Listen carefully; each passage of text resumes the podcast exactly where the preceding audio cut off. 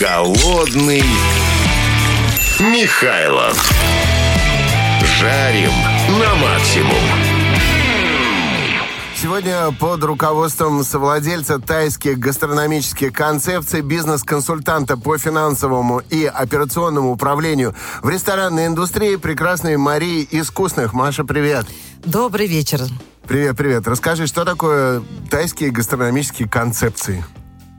Тайские концепции – это различные форматы ресторанов, корнеров, кафе, а, которых объединяет любовь э, к тайской культуре и, конечно же, к аутентичным традиционным рецептам.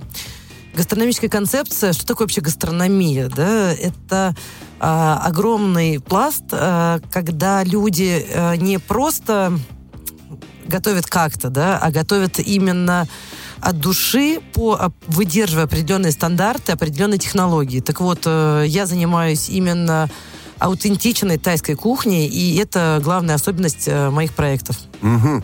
А суши и роллы уже давно стали русскими народными блюдами, а такие азиатские кухни, какие азиатские кухни, кроме японской, стали вот особенно популярны в России? Тайская кухня насколько популярна у нас? Безумно популярна. Но на самом это деле... Это том яма, это все, что я знаю. Это все, кухни. что вы знаете. А вот как раз-таки моя миссия в том числе э, рассказать, что не только том ям э, является в Таиланде хитом. Есть ма- масса классных, ярких интересных блюд, э, которыми мы в своих проектах делимся с нашими гостями. Но говоря о том, что э, кроме, что кроме японской кухни стало популярным.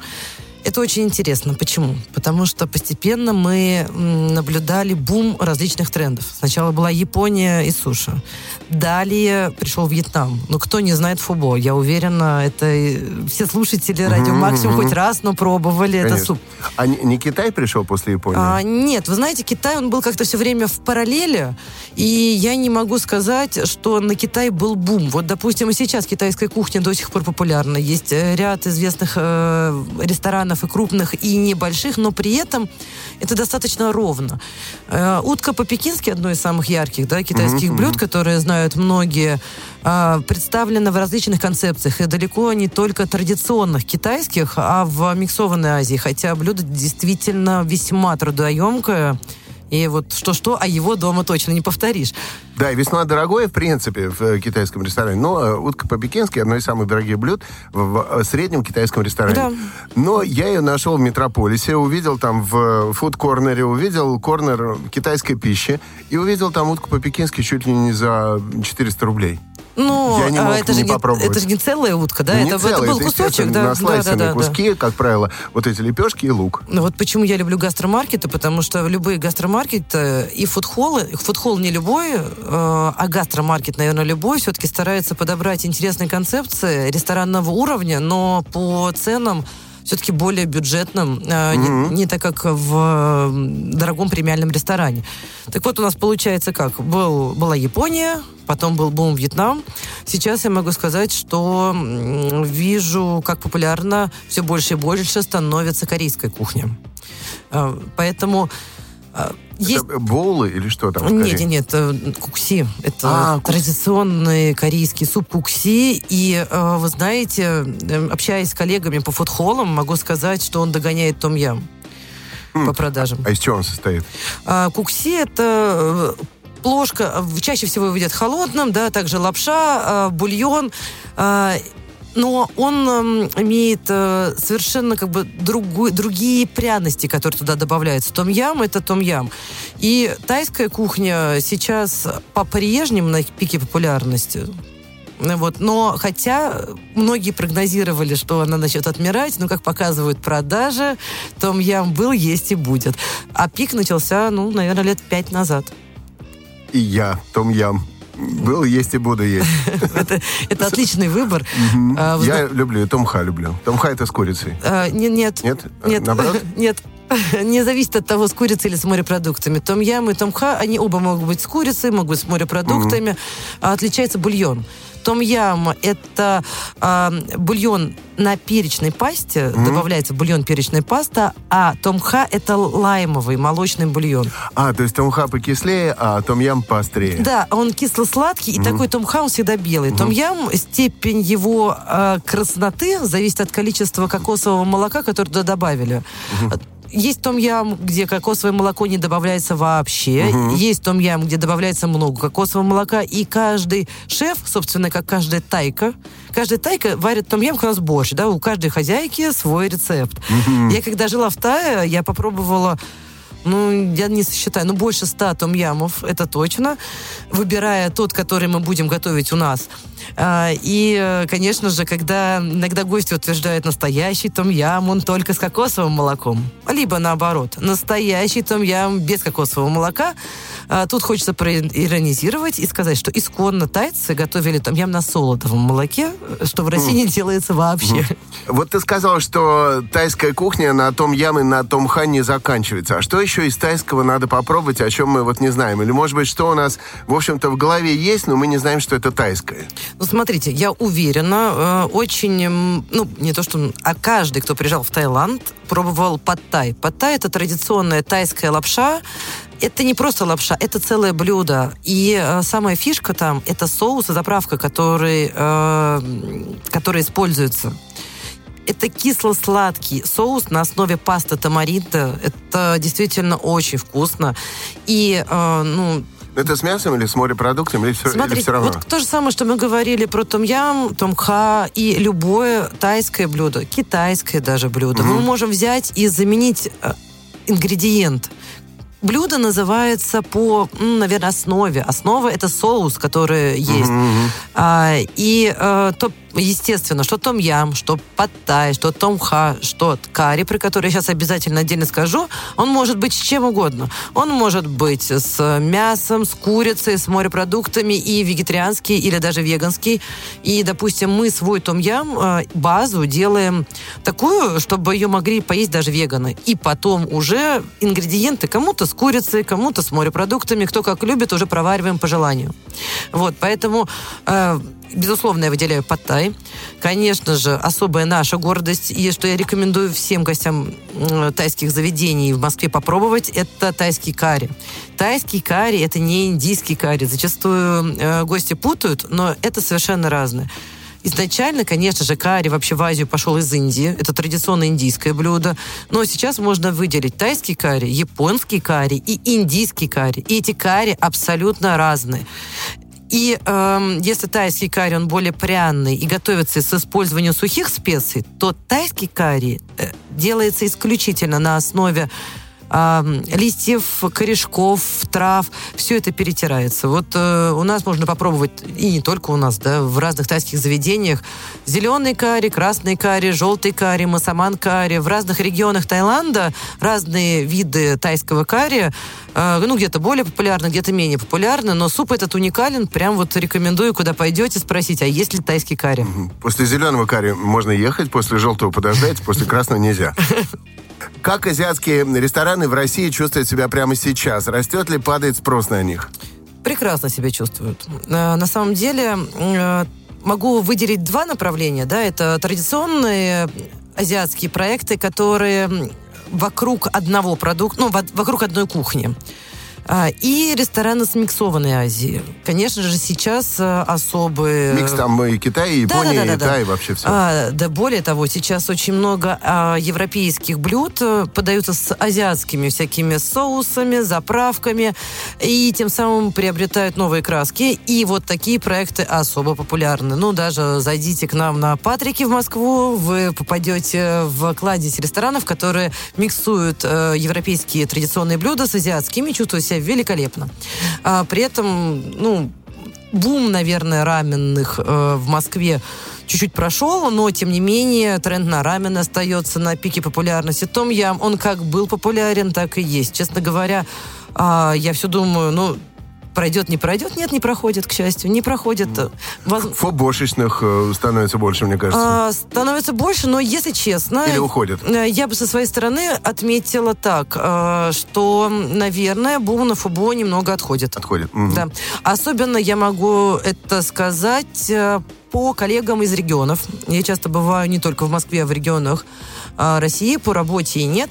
А, и а, могу сказать открыто, что в ряде городов, где наши тайские проекты стоят рядом с вьетнамскими, выручка у вьетнамцев, э, к сожалению, становится меньше. То есть, если мы обычно с ними идем либо вровень, либо даже в Москве, у них, у вьетнамцев всегда выручки были выше, чем в Тае, то теперь идет немножко обратный тренд. Я думаю, это связано с тем, что все-таки чуть-чуть фубо приелось. А, приел. Ну, и там, может быть, не столь яркий вкус, как у того же Том Яма. Том Ям, конечно, выигрывает. Будь он покислее, это очень субъективно. будь он поострее. Это но очень насыщеннее, по-моему. А, по-вашему. По-моему. И мне кажется, что даже чуть-чуть он сытнее, потому что он, э, получается, гуще именно по бульону. Бульон гуще, но э, том-ям, ну, правильный том-ям, да, рис подается к том-яму отдельно, и далеко не все его едят. Э, фубо идет э, лапша, и поэтому... Она сразу там. Да, она сразу там. Э, и объем фубо в большинстве заведений существенно больше, чем объем э, том-ям. Я, да, там э, плошки такие да. нормальные прям, тазики. Да, я больше люблю том-ям не потому, что это моя концепция, просто для меня тоже вкус более интересный. Тем не менее, знаю множество любителей фобо, и действительно это классное блюдо. А где, когда и почему произошел взлет популярности вот этого самого легендарного том-яма? Ну, наверное, пиком его популярности я назову так, лет пять назад, mm-hmm. но особый э, спрос на него появился после пандемии. Если честно, я связываю это именно с тем, э, что стало сложнее летать. Многие жители России многократно бывали в Таиланде, успели полюбить э, эти вкусы, эти ароматы, и стали искать его где-то у нас в наших ресторанах. И вот тут доставочка такая, ха-ха! Да, при, да? да, и доставочка прилетала, и потом, когда все вышли э, из пандемии, э, всем, ну, наверное... Все такие, том-ям, том-ям, том-ям, где? надоели. Просто котлетки-то надоели, которые готовили дома. Ну, да. И э, поэтому то, что дома сложнее приготовить после пандемии, было особо популярным. Но рада тому, что тренд не проходит, и сейчас просто это немножко перефразируется, наверное, так могу сказать. Том-ям, э, есть бульон для том-ям, с которым чуть ли не без строганов уже готовят. Это настолько интересно, это настолько уникально, это классно. Э, шефы, творцы в поисках каких-то своих экспериментах могут использовать ряд тайских э, паст, для при... пасты, я уточню на всякий случай, пасты не в плане макарона, да, иногда, потому mm-hmm. что путают... В, в плане соуса, па- да? Пасты в плане соуса, да. Для приготовления совершенно неожиданных историй. Вот, mm-hmm. допустим, бестроганов в скаре, это просто сумасшедшая история, честно я говоря. Представляю. Да просто вот какую-то такую том, том-ям, концентрированную пасту развести с водой, вскипятить, и в этом во всем сварить рис, это будет вкусняшка. Безусловно, да. Голодный Михайлов на радио «Максимум». Мария, а почему вы выбрали именно тайскую концепцию для своего ресторанного бизнеса? Ну, на самом деле, все не просто так и не случайно. Изначально мы развивали японские проекты, э, и в какой-то момент... Они сделали харакири. Практически. Мы, мы поняли, что мы можем сделать харакири, если мы остановимся только на этом направлении бизнеса. А, просто конкурентов стало слишком много. А, быть уникальными в нише японской кухни достаточно сложно, плюс косты. Uh, у нас uh, готовить классно можно, наверное, только в премиальном сегменте. Я ну, не буду обижать никого из uh, коллег по индустрии, но я не понимаю, как можно есть роллы из диск дискаунтеров. Ну, ну, как бы это не роллы, это, это плохо там. Uh-huh. И а, готовить так я не хочу. И, у нас сейчас есть японские проекты, просто их развитие мы пока не рассматриваем масштабирование. А вот тайские проекты, да. И в какой-то момент, когда я поняла, что на одной Японии далеко не уедешь, э, я подошла к нашему партнеру, бренд-шефу Максиму Кулешову, и ему сказала, Макс, что ты сделаешь круто? Та, и он мне ответил Тай, Китай, Перу. Так как он учился многократно в Таиланде, я в Таиланде жила, мой партнер Андрей тоже жил в Таиланде. И, э, ну, тут вариантов не было. Конечно же, любовь к том яму победила. А каким преимуществами обладает большой ресторан в сравнении с проектами поменьше? Я так понимаю, что у тебя такие небольшие. Да, да, да. А, на, на дан... уровне корнера. На, на данный момент э, наша сеть тайцы это небольшие тайские корнеры. Э, при этом я работаю совершенно с различными заведениями. Э, являюсь, не знаю, как сказать, наверное, управляющим директором огромного проекта корпоративного питания в Москве. Захожу как аудитор. Ты бизнес... как кейтеринг? Кейтеринг это одно из направлений, так mm-hmm. это вот Динамо, знаете, да, ВТБ mm-hmm. арена, mm-hmm. и там вот, вот там вот обеспечиваю питанием башни. Mm-hmm. В общем, а, тут я, я захожу в совершенно разные проекты в разных ролях. А, поэтому не понаслышке знаю отличие а, крупных ресторанов от более мелких. И эм, сейчас расскажу про плюс. Вот. У меня есть проект, и я после эфира с тобой проконсультируюсь. Обязательно, с удовольствием. Особенно, знаете, так интересно, я сейчас занимаюсь запуском в Ярославле э, классного ресторана. Открыто уже могу сказать его название Берука. Так что, кто будет в Ярославле, скоро приходите в Это гости. про что будет? Это проект эм, э, авторской кухни с э, акцентом на локальный продукт. Ярославской области? Да. Ну, то есть это фермерские, да, там, да. мясо, молочка, да, сыр. Да, да. Это не Азия, поэтому, угу. наверное, это не предмет нашего эфира, но, тем не менее, это... Не, ну, это интересно. Да, что мы говорим про размеры. Да? Угу. Так вот, Безусловно, первое, что приходит в голову, это деньги.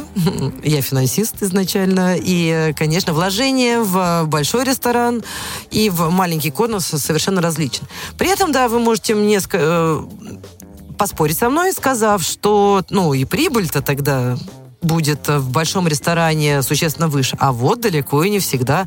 Потому что иногда расходник, который есть в крупном проекте, он жирает всю прибыль. А, на малышах на маленьких точках а, расходник минимален. Маленькая точка, меньше фот, меньше все. А, и а, зачастую маленькая точка может приносить выручку, сопоставимую с выручкой ну, небольшого, но среднего гастрономического проекта ресторана.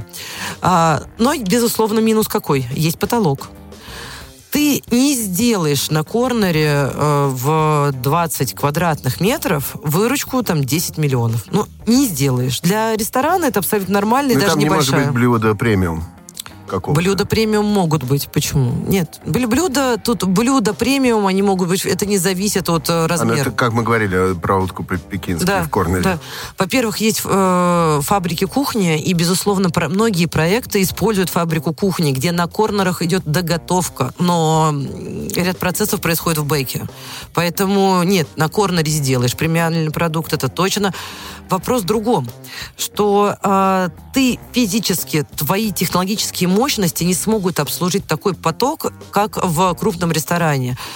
А, да, потолок есть по выручке, но есть и другой путь развития – тиражирование. Ты можешь наращивать свою прибыль за счет открытия маленьких проектов. И вот я могу сказать открыто, а, если сейчас вернее, если раньше срок окупаемости одного ресторана считался там три года, это как бы вот хорошо, класс, то сейчас три года это фактически фантастика. Нету трех лет.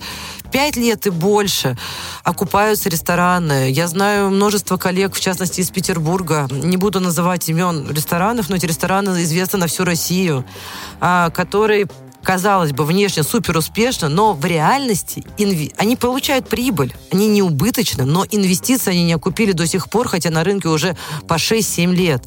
Что касательно маленького корнера, при правильном планировании своих бизнес-процессов, вот, допустим, наши тайцы, они окупаются где-то за 6 месяцев.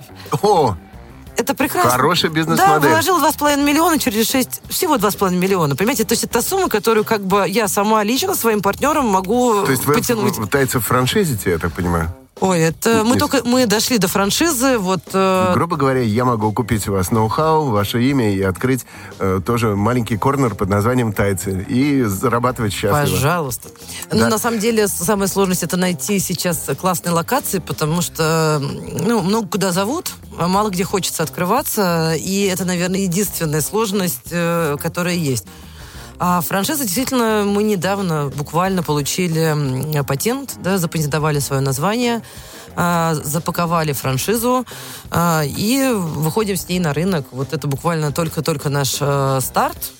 А, но обещаем своим потенциальным партнерам исключительно честное, классное сотрудничество, непосредственное участие в процессах, и никогда я не пойду на то, чтобы открываться в заведомо утопичном месте.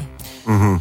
А вот в чем плюсы и минусы франшизы все-таки? Скажи, в чем плюсы вот для меня? Вот э, я, я, скажем, потенциальный твой покупатель твоей франшизы, но в паре, в паре слов, не знаю, можно меня убедить в том, что это круто? На разработку своей концепции бизнес-модели вы потратите существенно больше, чем на паушальный взнос э, проверенной истории. Я покажу вам все свои финансовые показатели, и вы убедитесь, э, что риск потерять вложенные средства просто минимален. А если вы будете что-то изобретать с нуля, далеко не каждая концепция идет. Э, и цена в настоящее время разработки даже просто бренда, просто в вывеске она будет сопоставима с паушальным взносом. Я уже не говорю про то, что вам нужно будет проработать меню, найти шефа, продумать всю историю. Ну, это существенные, существенные затраты. То есть вы с этим помогаете совсем? Безусловно. Без, мы, мы даем просто полностью свое готовое все, полностью поддерживаем на всем пути от запуска и дальнейшей работы. Э, ну, в общем, плюсов достаточно много. Хотя э, я не говорю про нас, но я знаю... Вообще, в общественном питании сейчас есть ряд достойных франшиз франшиз. А, вопрос, что вы хотите и сколько вы готовы вкладывать.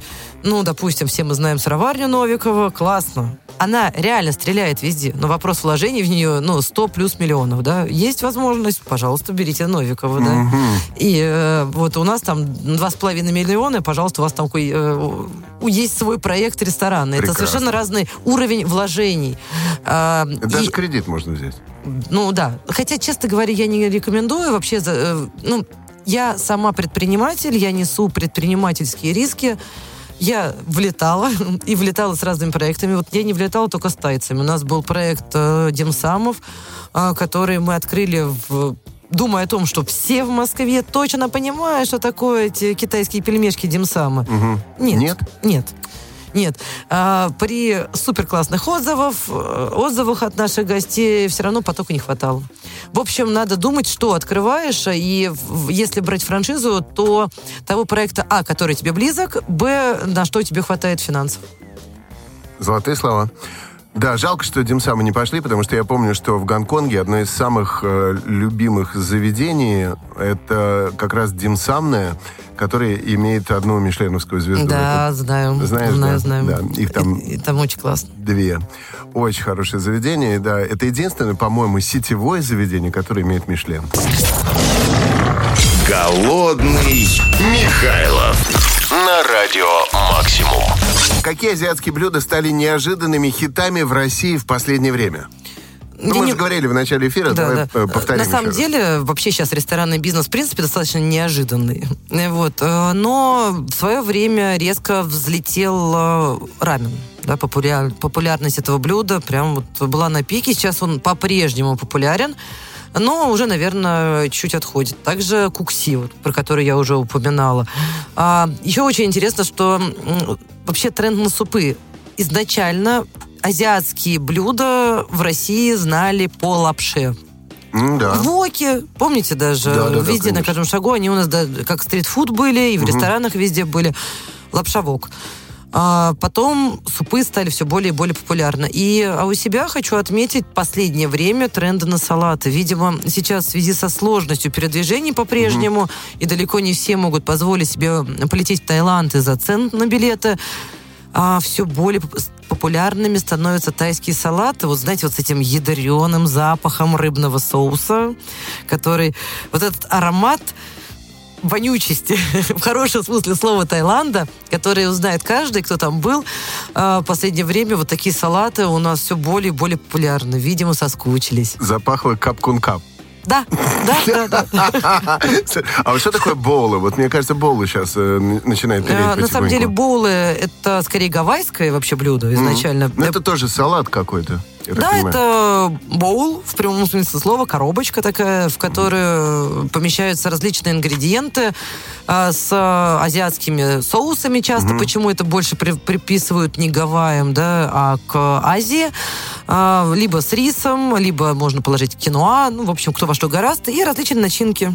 Mm. Да, да, это популярно, ну, уже давно, популярно, и, мне кажется, тоже э, тренд на боулы постепенно отходит. Я по своим студентам просто служил в аудиошколе, кафедра радио. Мы там делаем перерыв, и он, он у нас сначала назывался пицца брейк, потом стал называться там как лапша, как вот это, вок брейк. Угу. Э, потом стал называться постепенно болбрейк, потому что вот э, студенты, они у меня ребята продвинутые, многие следят за фигурой, многие вот, на это хотела сказать. Тут, наверное, из-за того, что следят за фигурой, потому что В последнее боулы, время боулы заказывают, да. А, хотя Давайте так, э, если честно, те соусы, которые иногда туда добавляются, это просто как с роллами, да? Кто-то считает, что роллы — это диетическое блюдо.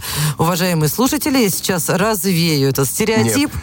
Знали Только бы вы, сашими. да, знали бы вы, э, сколько сахара добавляется в миксованный рис. Поэтому роллы никакие. Зачем сахар туда? А, это правильное приготовление этого риса. О, То боже. есть э, рис, который вы едите в роллах, в настоящих роллах, да, не те, которые вы дома приготовили, это обязательно не просто рис, а миксованный рис с уксусом, и туда добавляется сахар. С уксусом.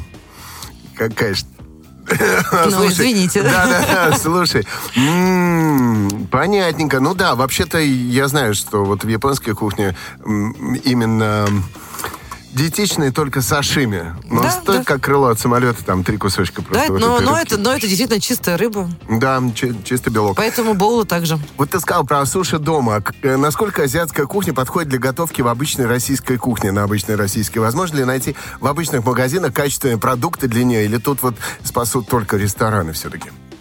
На самом деле сегодня на рынке в России представлено огромное количество различных ингредиентов для приготовления азиатских блюд, любых практически дома. Вы можете даже лапшу для рамена правильную поискать. Э, а лапша для рамена, между прочим, это совершенно особый вид лапши, и рамен это не суп, да, это лапша в бульоне, это опять-таки другая история. Найти можно все что угодно, но в любом случае в магазинах вы купите полуфабрикаты.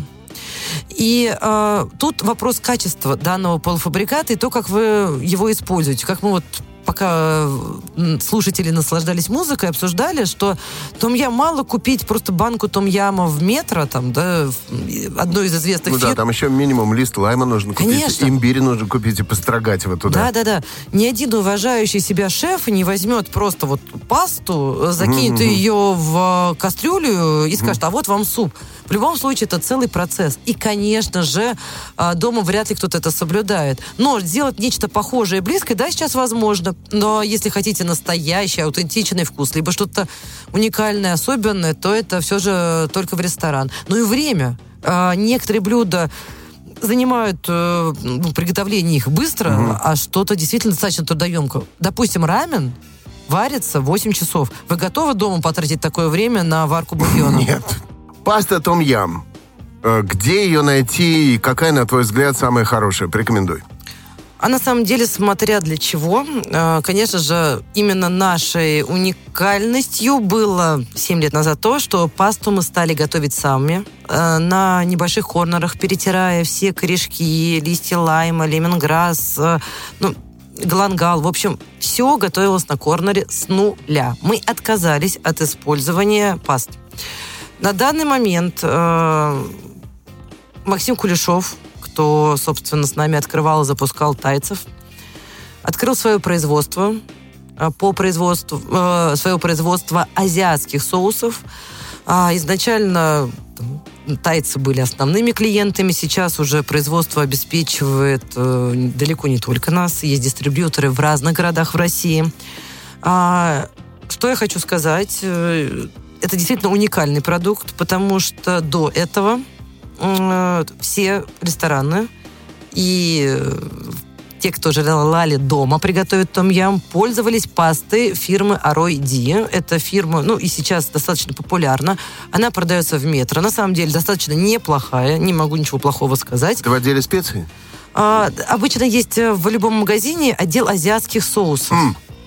Следует искать там. Вот, э, в любом магазине вы найдете пасту Аройди. Она действительно неплоха.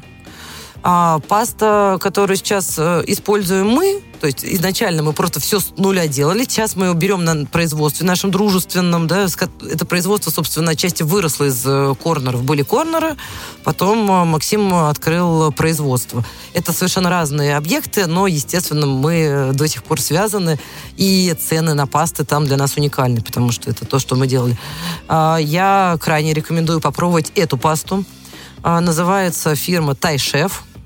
И в магазинах ее можно найти в фамилии, то пока только. То есть ребят только выходят на рынок ритейл, потому что в основном они работают на хорику, и э, на этой пасте готовят в ресторанах. Именно в магазинах пока только в магазине «Фамилия» эта паста есть. А, хочу особое внимание слушателей обратить на э, пасту карри. А, в частности, фирма Ройди. Это единственная была фирма, которая, вот основная, которая производила тайский карри.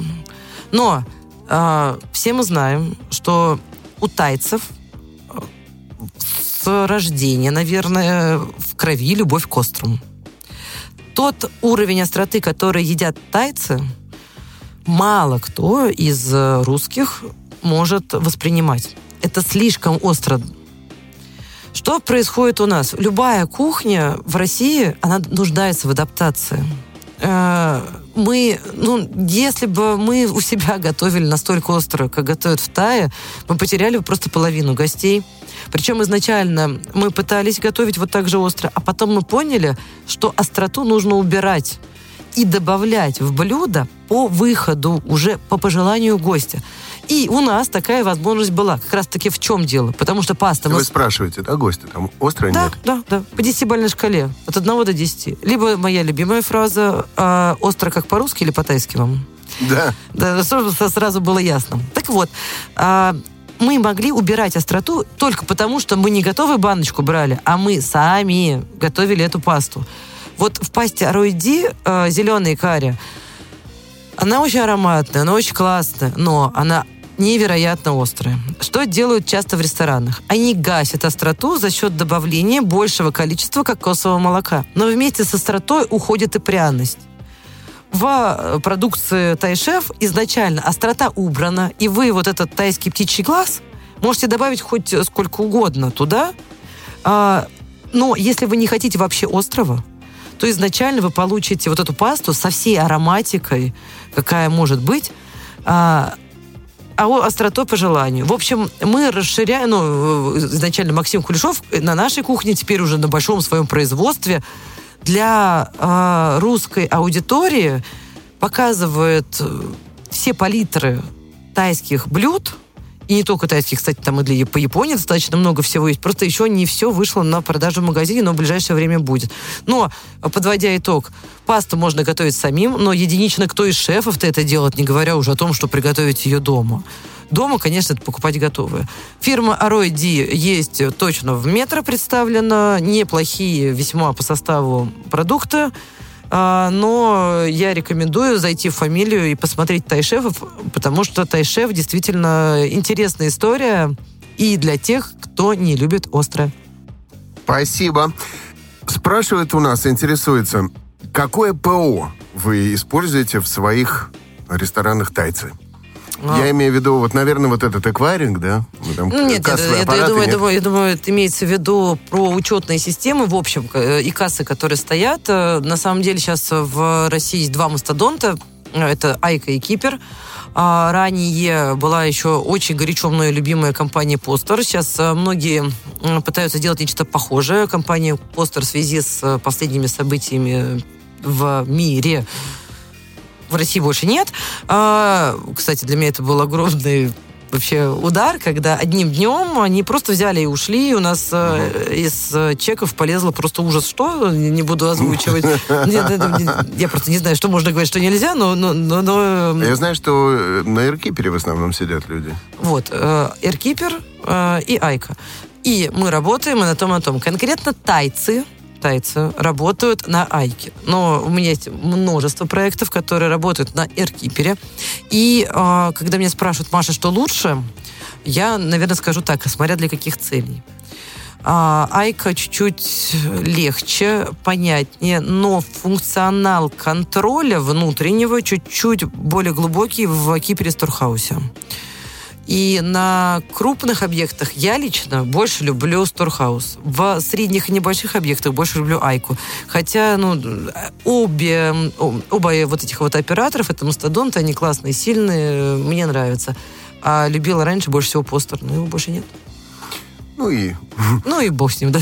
Спрашивают, где в Ярославле будет ресторан, и просят уточнить. В Ярославле название. будет ресторан «Бирука». Располагаться он будет на площади Волкова с панорамным видом на первый в России театр, театр mm. Волкова. В... Это будет на четвертом этаже. А, всех приглашаю. Там будет действительно классно. Мы очень долго готовились к открытию, продолжаем готовиться а, подобрали. Работа велась коллективно с ведущими шефами. Все пока немножко в тайне, но там будет действительно душа. Приходите. Вы работаете с фермерскими... Все возможно купить у фермеров, но все, что возможно, мы собрали. Знакомлюсь с одним фермером. Знакомым. С удовольствием. Андрей Дуванов у него в Ярославской области. Класс, давайте. Ранчо. Мы вот э, открыты ко всем знакомствам, и я надеюсь, вернее, я уверена, что то, что мы делаем, найдет отклик в сердцах э, не только местных жителей, но и туристов. Ну, то есть, mm действительно классное место, а, классное не только расположение, а вообще там атмосфера, что ли, вот располагает. Еще сейчас мы откроемся в холода, летом мы построим панорамную веранду. Ох. Вот это будет классно. Вижу в тебе Наполеона. Точно. Это мне нравится. Слушай, скажи, вот, во-первых, у меня есть э, один проект, и я очень хочу, чтобы ты меня как-то вот по нему подробнее потом как-нибудь проконсультировала. С удовольствием. Спасибо большое. Ты потому что в этом знаешь все вообще. И э, также, если я вот захочу купить э, твою франшизу «Тайцы», вот пошагово, что мне надо будет сделать? Вот там первые пять шагов, не знаю, или... А, ну, во-первых, у нас есть э, сайт по франшизе tights.com, да, вы можете туда зайти mm-hmm. и э, отправить заявку. Мы вам пришлем в ответ и презентацию, базовую финмодель, расчет. Э, лично свяжусь либо я, либо Андрей, мой партнер. Дальше вместе обсудим детально условия сотрудничества, то есть есть базовые, которые мы предлагаем, и э, если все ок, то начнем искать место. Потому а, что место вместе ищем? Вы, мы можем помочь, если у нас есть, допустим, какое-то конкретное место, куда мы по каким-либо причинам не собираемся заходить, а причин может быть много. Как минимум, моя занятость, я угу. э, люблю... Знаете как? Для меня разные проекты — это разный уровень развития, повышение своих компетенций. Входя в аудит, в, у меня уже за прошлый год было достаточно ну, аудитов 10 в различных э, проектах, различной сложности. И проводя аудит, безусловно, я учусь и сама в том числе каждый раз. Потому что я нахожу ну, то одну ошибку, то другую ошибку. Где-то просто помогаю людям стать лучше через цифры, да, показывая им то, на что не потому, что они дурачки, там, а просто потому, что иногда, работая на одном месте, тебя замыливается взгляд. А еще далеко не все вообще, в принципе, ведут правильно учет. Управленческий учет, на него половина до сих пор забивают даже крупных проектов. Я разработала, будучи финансистом, разработала свою систему управленческого учета. Это моя находка, так могу сказать, где совмещаю отчет о прибылях и убытках с отчетом о движении денежных средств, и предпринимателю, собственнику очень удобно. Ты заходишь и сам видишь, ага, сколько у меня денег на счетах, какая у меня сейчас получается прибыль, фактически в разрезе недели по, по срокам. Mm-hmm. Это делают далеко не все. Так вот, э, когда а, ты входишь в какой-то проект, естественно, ты несешь туда какую-то пользу свою и получаешь э, в то же время пользу от них. Угу. И э, на данный момент насмотренность моя по совершенно разным там, да, проектам ну, очень сильно помогает. Так, я уже запутала. А с чего мы начали? А мы начали с... С пошаговости. С, с пошаговости. Так вот, по, э, соответственно, далее по поводу места мы выбираем место, и я далеко не всегда... Где-то у нас есть место посоветовать, и, а куда-то я знаю, что место классное, но сама не могу зайти, потому что я понимаю, что я подписалась уже на какой-то проект, а место просто уйдет. А мне некогда этим заниматься вот одной, там, непосредственно самой. Но, честно говоря, такие ситуации бывают редко, потому что в Москве мест ну, на данный момент хороших, я знаю, три. Вот. Но не больше. Есть э, в каждом фудхоле, допустим, есть очень много подводных камней. Я как абориген рынка уже знаю, куда идти, куда не надо. А вот чем фудхолл отличается от фудкорта? Конечно, это очень условное деление, но у участников рынка чаще всего э, деление происходит по таким критериям. Фудкорт – это вот обычный торговый центр, а, и э, на нем стоят операторы, типа вкусная точка, картошка крошка, дода. То есть, в общем, это могут быть какие-то обычные масс-маркета э, оператора. Фуд-холл – это больше про гастрономию и про какой-то отдельный, либо при рынке, как вот Даниловский, да, с чего начались фудхоллы, вообще угу. это с Даниловского рынка в Москве, который Максим Попов привез из Мадрида. Конечно, очень много кто сейчас пытается присвоить себе первенство – но в реальности э, я помню это изначально, потому что занималась этим уже в то время. Первый фудхолл – это Даниловский рынок в Москве. Угу. То есть э, фудхолл, он немного... Фудмаркет тоже, да? Да, фудхолл – это фудхолл, фудмаркет – это что-то больше про уникальность, угу. где э, стоят либо начинающие э, гастроэнтузиасты да, угу. со своей первой концепцией, либо даже выходят в рестораны, но предлагая более уникальный продукт. На Арбате на новом, похоже, есть. Есть. Фуд, сейчас, фудхолл. на самом деле, в Москве сейчас фудхоллов столько, что если не в каждом районе, то ну, там, через район какой-то фудхолл в том или ином масштабе он есть. Но работает просто работает далеко не все. А иногда, опять-таки, не называя имен, скажу, что внешне супер успешные фудхолы совершенно не про бизнес для а, ари, арен, господи, арендаторов. Они приносят деньги большие арендодателю, угу. но не арендаторы. Сами не зарабатывают. Но э, арендаторы там не зарабатывают. И э, вопрос какой, а почему же они там стоят, вы меня можете спросить. Ответ прост. Кто-то уходит, и не стоит, и есть большая текучка. А кто стоит, это имиджевая история. Когда нужно прославиться, есть вот эти амбициозные цели, э, то на таких площадках просто выгодно стоять, чтобы именно работать. Угу. А у вас сейчас э, ресторан Тайцы, они в фудхоллах, да, где-то да. находятся? Ну, сейчас, сейчас, на самом деле, в Москву я верю не сильно. Есть буквально, говорю, единичные места, в которые я верю. До пандемии у нас было много корнеров. После пандемии, к сожалению, ряд не открылось, и не открылись не по нашей вине, а, ну, не по нашим. Мы уже выживали как могли, было сложно. Выжили, а, не открывались сами площадки. Э, и вообще сейчас фокус внимания я бы свой сосредоточила и сосредотачиваю для своих проектов на регионах. Вообще, когда в городе открывается первый фудхолл, это сто процентов там будет хорошо, туда надо заходить. Но не в каждом городе, то есть нужно смотреть еще на численность населения, на локацию, ну, много-много-много разных факторов. И важно еще, кто управляет фудхоллом, потому что тоже сталкивалась сама с тем, что собственники зданий хотят сделать фудхолл, делают фудхолл, сами хотят им управлять, но фудхолл это сложный большой организм. Представьте себе, на котором там 20 совершенно разных предпринимателей, 20 мнений – у каждого свои пожелания, у каждого свои проблемы. И если управлением вот этой всей площадки занимается не профессионал, шансов на успех очень мало. То есть э, тут надо не жалеть денег и отдавать. Вот кто хочет, может быть, слушатели желает открыть фудхолл, есть какая-то большая площадка.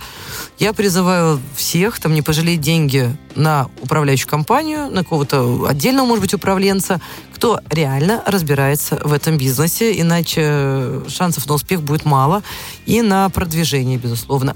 Открывать фудхолл без пиара и маркетинга сейчас становится просто утопия, неважно в каком городе. Угу. Ну вот э, как раз на Арбате, когда его открывали, и э, там просили меня именно... Мы делали даже съемку э, для сайта maximum.ru. Там я там раз в неделю появлялся со своим напарником, появлялся, и мы поварили вместе с шефьями вот этих самых отдельных корнеров на фудхолле mm. на Новом Арбате. И там, помню, мы там с кондитеркой занимались. Потом, помню, мы там что-то лапшу варили. Потом, помню, мы острые крылышки делали.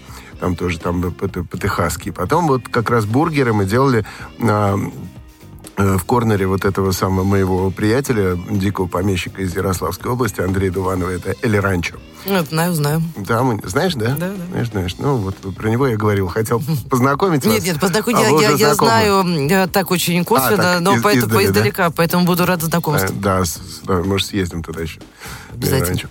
Супер, спасибо тебе большое. У нас в гостях была совладелец тайских гастрономических концепций тайцы, бизнес-консультант по финансовому и операционному управлению в ресторанной индустрии Мария Искусных. Всем вкусных выходных и всем том ям. Голодный Михайлов. Жарим на максимум.